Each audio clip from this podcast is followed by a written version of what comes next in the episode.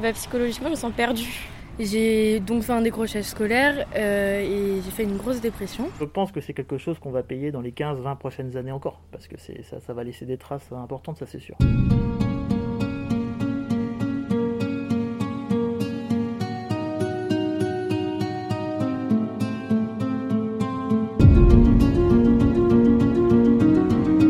Après deux ans de Covid, comment vont les étudiants? Entre cours à distance et vie étudiante inexistante, le mal-être est bien là. Je suis Laurent Gaudens, journaliste à la Nouvelle République et Centre Presse. Avec ce podcast dans l'œil du coronavirus, je vais vous raconter au jour le jour la vie au temps de la pandémie et l'impact qu'elle a sur notre quotidien entre Poitiers, mon lieu de travail, et Châtellerault, mon domicile.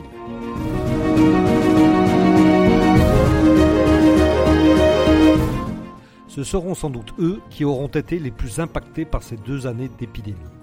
Alternant distanciel et un peu de présentiel, les étudiants ont été privés de la vie de campus qui fait le sel de ces années post-bac. Comment ont-ils vécu la période? Et quels sont leurs espoirs? Vous allez entendre dans cet épisode plusieurs étudiants qui m'ont confié leurs difficultés. Et vous pourrez profiter de l'analyse de Jean-Charles Le Tarnec, chef du service médical universitaire de Poitiers, qui pronostique des effets de l'épidémie sur 15 à 20 ans. Donc j'arrive devant la cité universitaire Descartes. Donc on est sur le campus de Poitiers. Je vais aborder quelques étudiants pour voir un petit peu comment, euh, bah, comment ils vont euh, actuellement. Je m'appelle Enola Smodis, je suis en économie-gestion. Et alors ça se passe comment euh, depuis le, Covid pour vous? C'est un peu compliqué avec le distanciel, tout ça. On avait commencé en distanciel en début d'année là. Et là on a repris en présentiel mais c'est quand même compliqué parce que les examens ils arrivent vite et bah, c'est pas facile à suivre, mais euh, ça va mieux. Là, vous, êtes, vous avez commencé, c'était déjà le Covid là quand vous avez. Euh, quand je suis arrivée ici euh, Oui, c'était déjà le Covid. Mais on était en présentiel. on n'avait pas fait de distanciel jusqu'à janvier ici. Et on a commencé à faire du distanciel bah, à partir du début d'année. On a arrêté il y a une semaine à peu près. Donc on attend. Et qu'est-ce qui est le plus dur alors C'est ce problème de distanciel tout ça ou c'est justement, justement la vie qui, un peu, des... Hein. un peu des deux, je dirais. Déjà le distanciel parce que c'est compliqué de suivre des cours euh, à distance. On n'a pas toutes les explications, on ne peut pas vraiment euh, poser toutes les questions qu'on souhaite, tout ça, ce qui est normal puisqu'on est à distance. Mais aussi le fait de ne pas aller en cours, de ne pas voir euh, nos copains, tout ça, le fait d'être un peu isolé. Quoi. Il y a moins la vie étudiante, elle est, elle est moins marrante qu'auparavant, quoi, on va dire. C'est plus trop pareil. Moralement, vous l'avez vécu comment cette, période? Ça, a été ou... Ça a été parce que j'étais quand même bien entourée. Après, euh, c'était pas très marrant. Quoi. Il y avait euh, des jours meilleurs.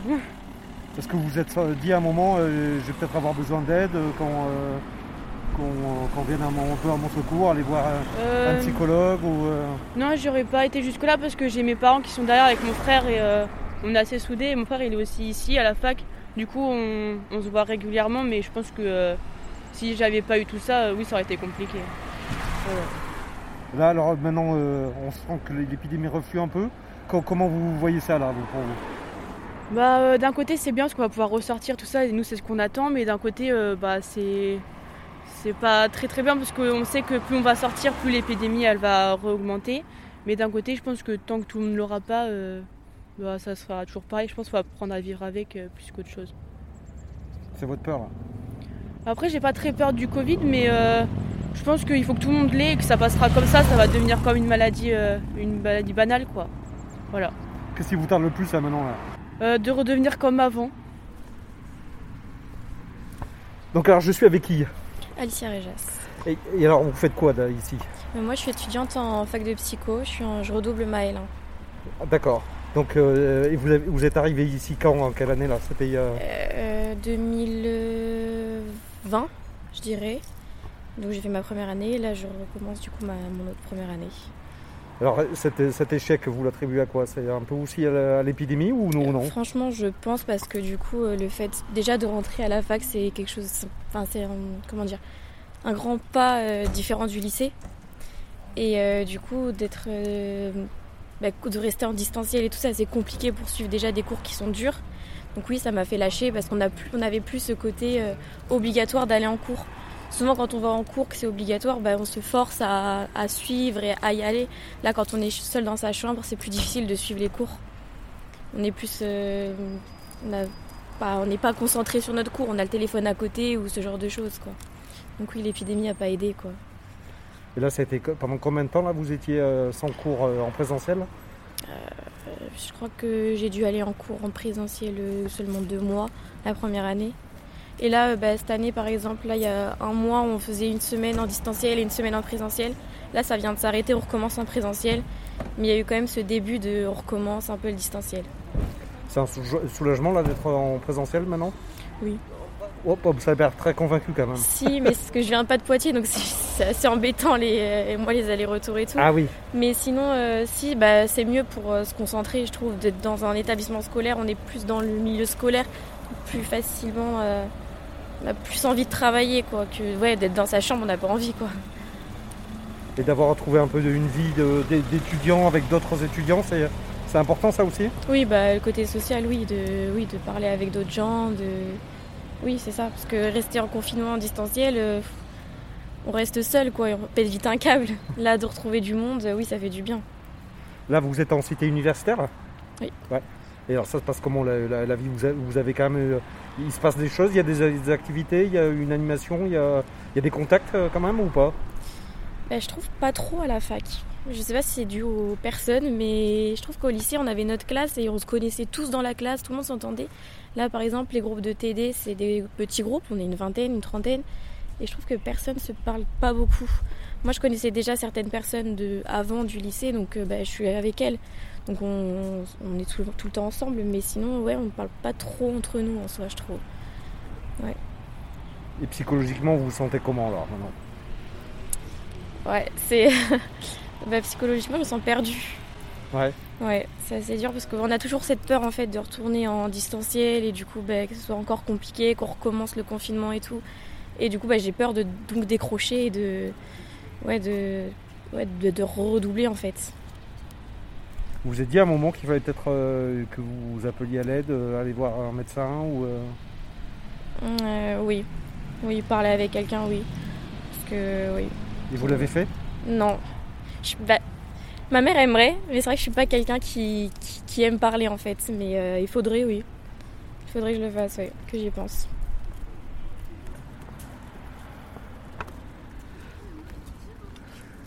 Alors je, suis avec qui là?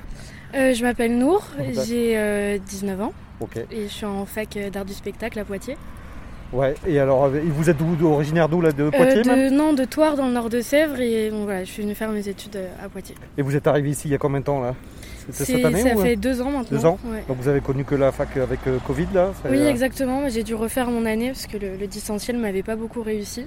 C'est-à-dire C'est-à-dire que arrivé chez moi en commençant le distanciel, j'ai donc fait un décrochage scolaire et j'ai fait une grosse dépression. Donc euh, j'ai dû aller en clinique psychiatrique euh, pour, euh, pour, me faire aider par rapport à la condition sanitaire qui m'a beaucoup blessée. Mais c'est-à-dire que même là-bas, forcément, les conditions sanitaires jouaient. Et même là-bas, les psychiatres n'étaient pas toujours disponibles parce que bah, y avait de l'aide à fournir partout. Et, et ce, ce, manque justement de proximité a, a joué aussi dans, les, dans les séances psychologiques. Quoi.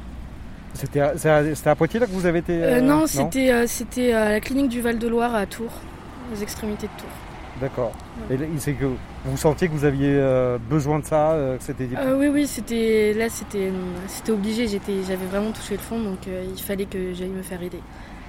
Mais bon, en revenant, on reste quand même dans, dans, le même dans le même monde avec la même épidémie et les mêmes problèmes. Donc même si c'est une bouffée d'air pendant un mois, bah, en revenant, on retrouve les, mêmes problèmes euh, vis-à-vis de l'épidémie. Et donc vous avez tout des études là Ça vous avez euh, bah, Là du coup j'ai dû refaire ma première année donc euh, avec le décrochage scolaire. donc là je suis bah, je, refais ma première année, c'est toujours difficile parce que parce que même si on n'est plus en distanciel, on reste dans ce stress constant que nous rajoute l'épidémie et pas forcément que par rapport à la contagion du virus mais par rapport aux cours qu'on doit assurer, alors que on est euh, une centaine en amphithéâtre avec euh, pourtant euh, des masques, mais que enfin, c'est jamais facile. Les cours sont déplacés parce qu'on peut pas être trop d'un côté. Et, enfin, c'est tout ça, c'est très délicat à gérer, nerveusement comme comme dans notre emploi du temps de tous les jours. Et là maintenant, vous pensez que ça va aller mieux Ça va repartir bah, Bon, je pense que c'est un travail à faire sur soi qui est long et, et qui va prendre du temps. J'espère en tout cas, hein, je, pars sur l'idée que, que, ça va aller mieux. on verra aussi peut-être quand la pandémie va se stabiliser où et comment je vais pouvoir me, gérer là-dessus, quoi, parce que Bon, d'accord, c'est un travail personnel, mais ça change pas que, euh, bah, que, forcément ce à quoi on est lié chaque jour, euh, ça influe là-dessus aussi. Donc euh, peut-être quand on sera un petit peu plus libre et un petit peu plus rassuré pour nos proches et, et tout ça, bah, peut-être que, peut que ça ira mieux aussi, ça retirera une bonne dose de stress pour y voir plus clair.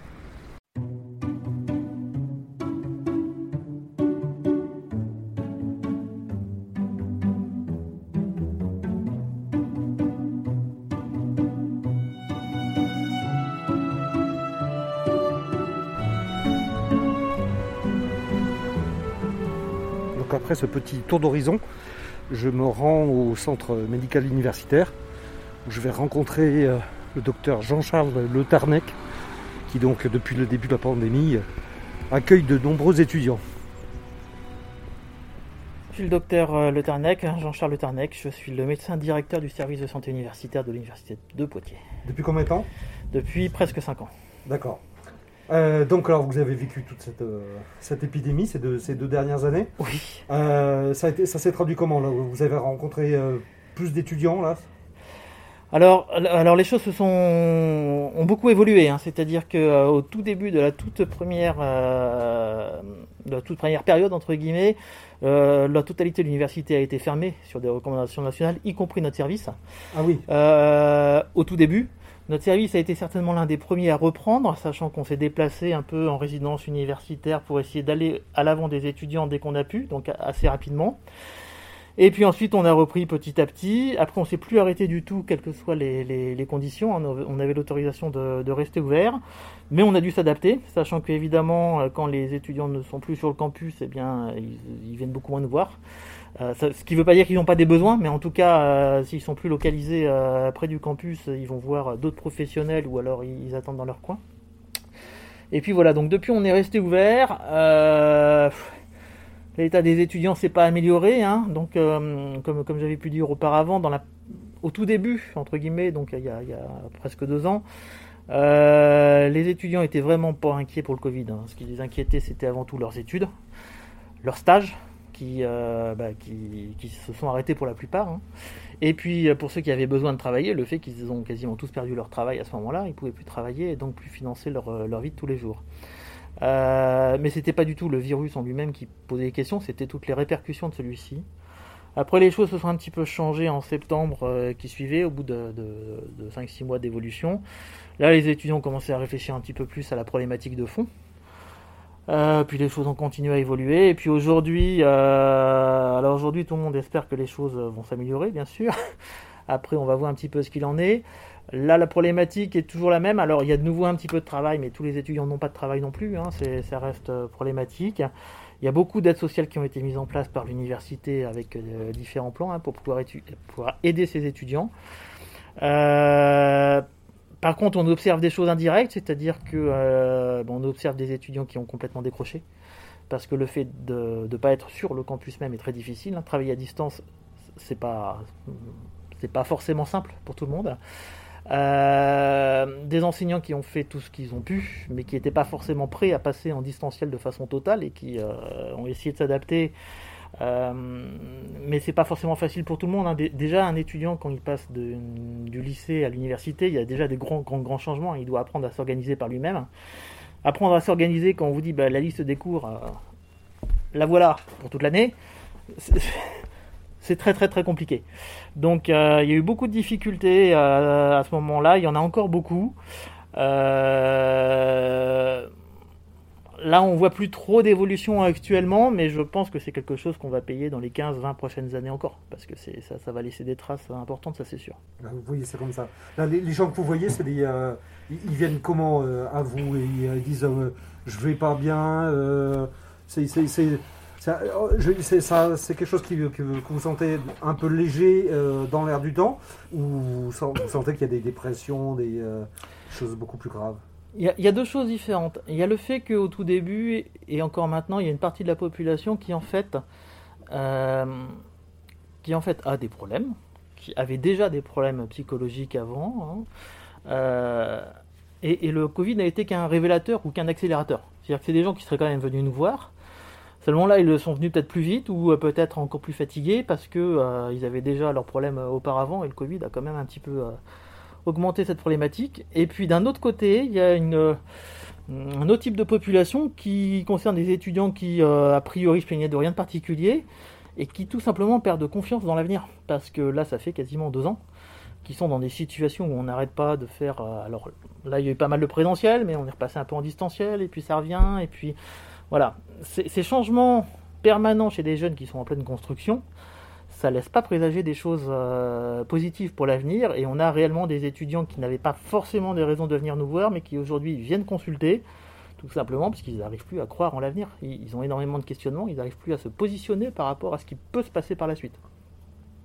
Et vous, en face de ça, vous avez eu les moyens de, fonctionner, de justement de, de, faire face à cet afflux de demandes? Alors, là on parle principalement des, problèmes psychologiques. Hein.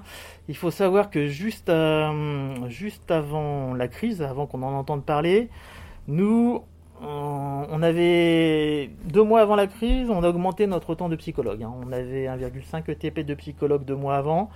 On l'a augmenté, euh, on l'a multiplié par deux. On avait 3, 3 ETP de psychologue juste avant la crise. La crise est arrivée et aujourd'hui, euh, aujourd'hui on a six psychologues. Euh, alors pas, que des temps pleins, mais on a six psychologues, mais sachant euh, qu'on nous a donné du temps. C'est-à-dire que l'État nous a donné du temps de un an non reconductible de psychologues. L'ARS nous a donné du temps de psychologues pendant un an non reconductible, ou du moins non tacitement reconductible. Donc on a eu quand même deux aides supplémentaires qui font qu'aujourd'hui on a quand même six psychologues dans le service.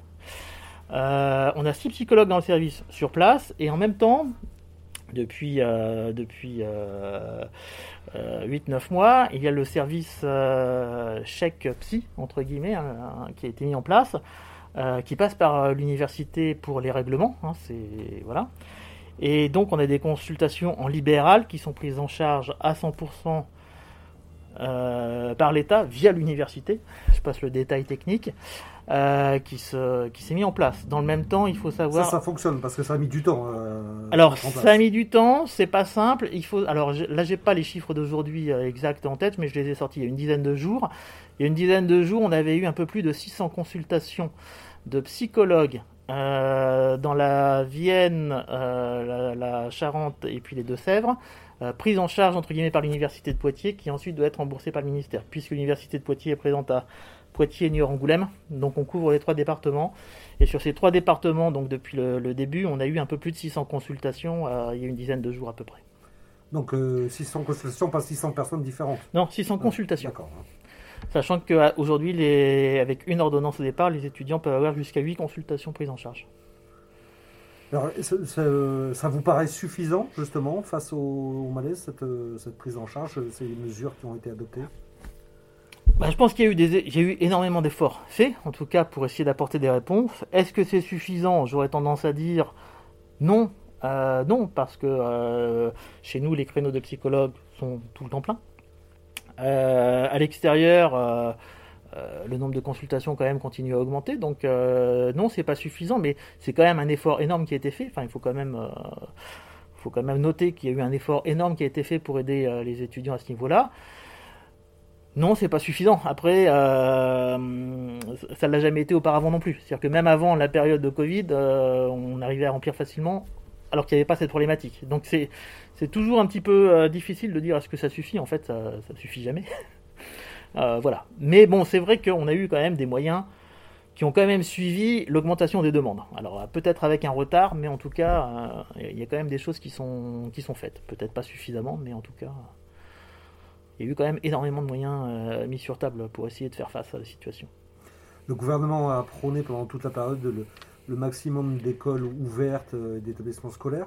Est-ce que ça aurait dû aussi s'appliquer à l'université? Est-ce qu'il aurait fallu euh, garder les amphithéâtres ouverts accueillir toujours les étudiants C'est très très compliqué à répondre à votre question.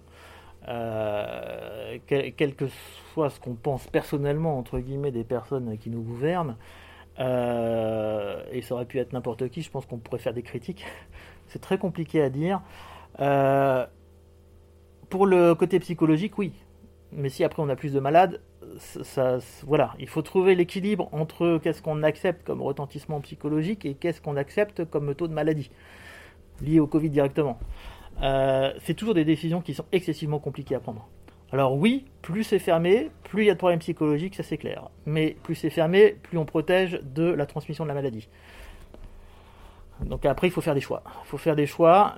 La seule chose qui est difficile, la chose qui est vraiment difficile à vivre pour les étudiants, comme, pour toutes les autres personnes d'ailleurs, c'est les changements perpétuels de, fonctionnement. On n'arrête pas de, changer, de passer d'un mode à l'autre, de plus savoir finalement euh, qu'est-ce qui s'applique à un moment donné, parce que bah, euh, les textes changent tout le temps et les prises en charge tout le temps. Mais bon, c'est voilà, je, ne peux pas répondre plus que ça. C'est vraiment un équilibre à trouver entre euh, essayer de préserver le côté euh, psychologique et essayer de préserver la santé, la santé physique, je veux dire. Là, euh, bon, on, espère que l'épidémie va disparaître, du moins reculer suffisamment. si jamais un nouveau variant arrive et que ça repartait, qu'est-ce que vous, vous, attendez à quoi? Il faut, il faut prendre des mesures d'urgence il y a, y a, autre chose à faire ou bon, ben, il n'y a que attendre et passer du temps? J'ai pas de baguette magique, personne en a, on aimerait bien. Euh, bon, les mesures, on les connaît, hein, les, mesures de protection, on les connaît. Euh, je veux dire, on sait que, voilà, un masque bien porté, c'est particulièrement efficace. Je dis bien porté, c'est pas simple. Euh, voilà, ça, on sait que ça fonctionne.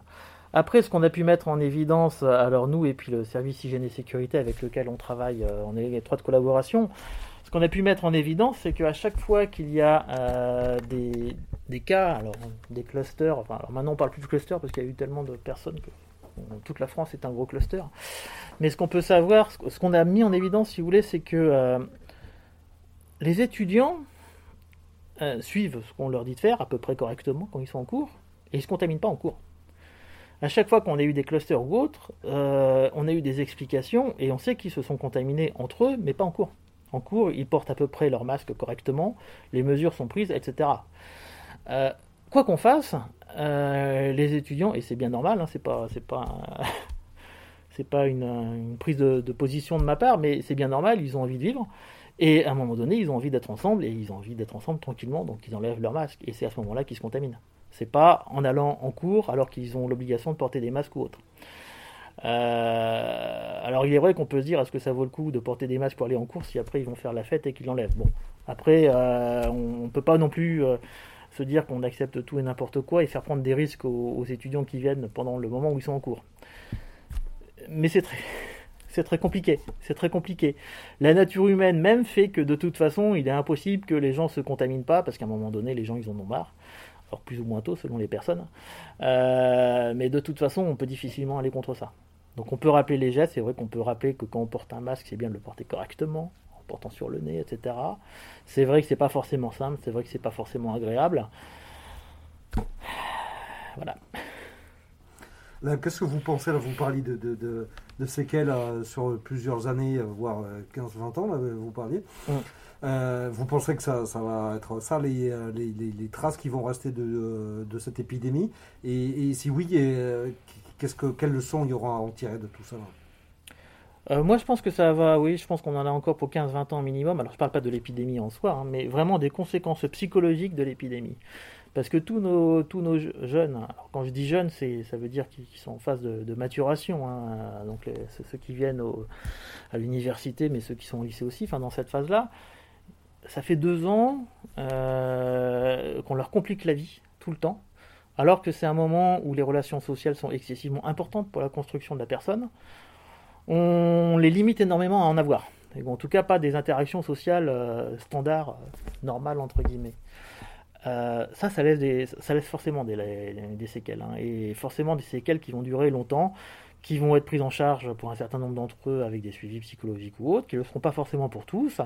Et même des jeunes qui se sentent pas trop mal aujourd'hui peuvent très bien, euh, dans 5-10 ans, euh, avoir, euh, des signes qui réapparaissent parce qu'ils n'ont pas réussi à vivre cette période, entre guillemets, qui est très importante, qui est vraiment une période de construction. Vous savez, la, plupart des, maladies euh, psychiatriques apparaissent sur la tranche d'âge euh, qui correspond à peu près à l'étudiant. Hein. Ça apparaît chez des adultes jeunes. Euh, alors, sans aller jusqu'à des problèmes psychiatriques, quand même, tous les problèmes psychologiques qui sont engendrés par le fait qu'on a interdit, entre guillemets, aux jeunes pendant presque deux ans là d'avoir une vie une vie sociale à peu près normale, ça va forcément avoir des répercussions. Et avant que les choses s'amenuisent, il faudra du temps. Et ça, je pense qu'on ne le mesure pas encore assez. Oui, puis l'impression d'avoir été volé de deux ans de leur vie euh, et des plus belles années euh, restera. Oui, oui, ça c'est clair.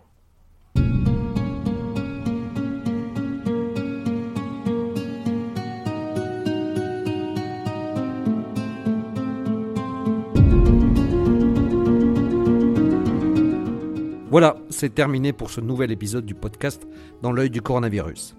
Si vous l'avez aimé, n'hésitez pas à en parler autour de vous, à le partager sur les réseaux sociaux, à vous abonner sur les plateformes de podcast telles que Spotify et Deezer, et à voter pour lui sur Apple Podcast. Ça nous aidera vraiment à continuer. Si vous avez un sujet que vous aimeriez voir développé dans ce podcast, n'hésitez pas à me le transmettre par mail à laurent.gaudens.nr-cp.fr. En attendant, lavez-vous bien les mains et à très vite.